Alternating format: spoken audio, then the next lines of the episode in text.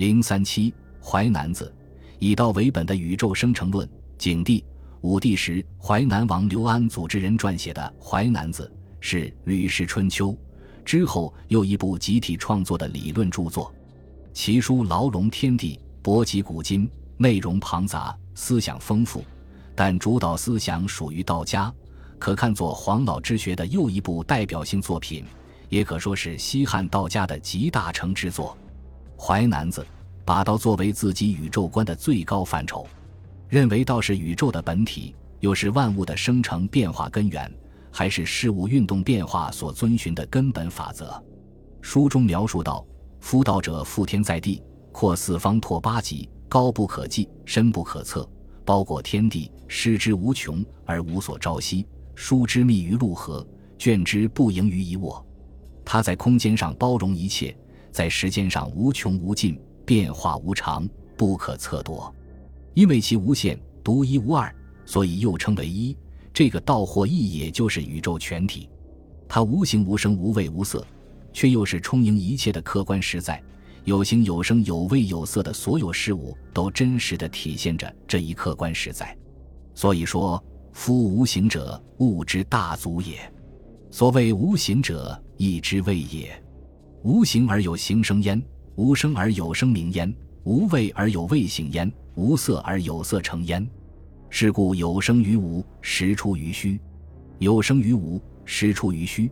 可以理解为世界万物这个有实化生于无虚的道，也可以理解为外化的有形之物，体现着内在的无形的道，即道是支配万物运动的普遍内在规律。对于这两点，书中都有明确的说明。对于道是宇宙事物变化所遵循的客观法则，妙称训宣称：道者，物之所导也；德者，性之所服也。道规定着事物的性质与运动方向，事物如体现了道，即禀赋了德，便获得了生存与发展的根据。他举出物象的具体特征，说明道的这个秉性：山以之高，渊以之深，兽以之走，鸟以之飞，日月以之明，星力以之行，林以之游，凤以之翔。关于道是宇宙的本初形态，由它化生天地万物，书中论述。其全也纯兮若朴，其散也混兮若浊。万物之总，皆曰一孔；百世之根，皆出一门。道始于一，一而不生，故分而为阴阳。阴阳合而万物生。道化生万物是个自然的过程，它无目的，无一时，不主宰万物，也不施行赏罚，具有物质属性。夫太上之道，生万物而不有。成化象而弗载，其行会息，宣非动，待而后生，莫知之德；待之后死，莫之能怨。其生物也，莫见其所养而物长；其杀物也，莫见其所丧而物亡。其实，这个意义上的道，也就是大自然本身。《淮南子》对道的性质和功用的论述，代表了当时人们对宇宙自然认识所能达到的最高程度。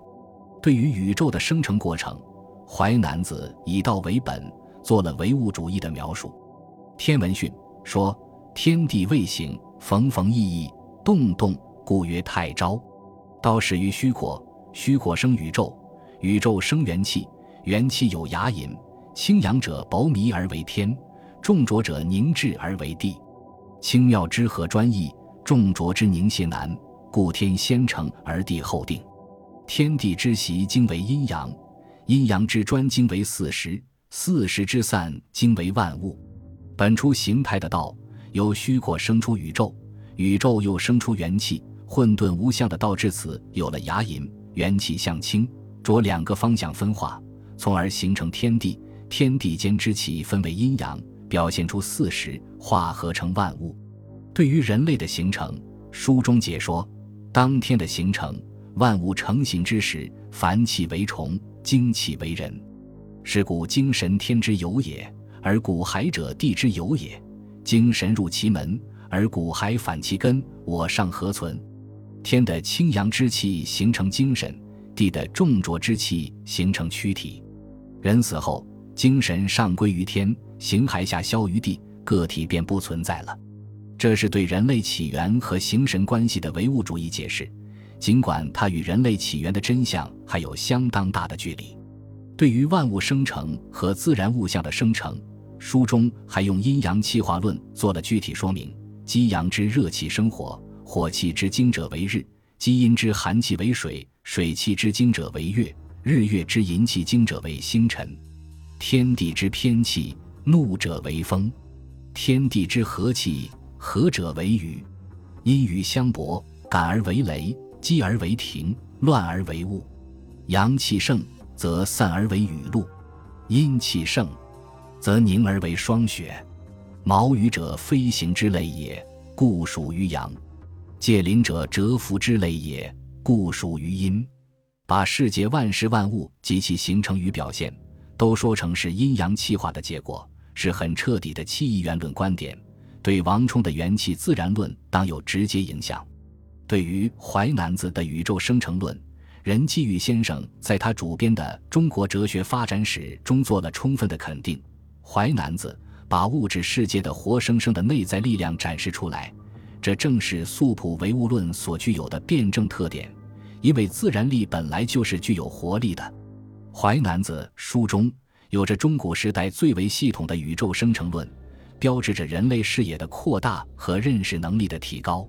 淮南子。